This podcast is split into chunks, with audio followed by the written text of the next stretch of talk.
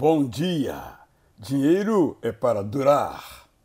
Os hábitos que temos chegaram antes de nascermos, acompanharam-nos no berço, foram conosco à escola, até hoje nos seguem ao trabalho, sobem juntos as escadas da igreja, giram conosco o portão da agência bancária e vestirão nossos pijamas quando nos aposentarmos.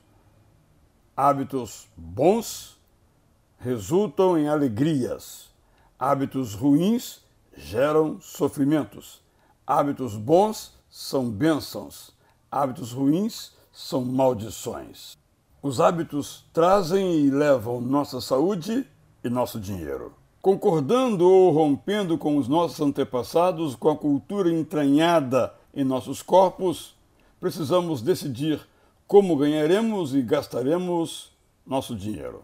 Se nossos pais não nos disseram, o dinheiro que nos davam custou o trabalho deles. Dinheiro não cai da árvore. Vem do esforço, não de golpes. Vem do suor, não da sorte. Vem da disciplina, que não mora nas filas das casas lotéricas. Não temos que ser avarentos, mas precisamos guardar dinheiro que implica em todos os meses gastarmos menos do que ganhamos e só depois de termos conferido se efetivamente o recurso está disponível.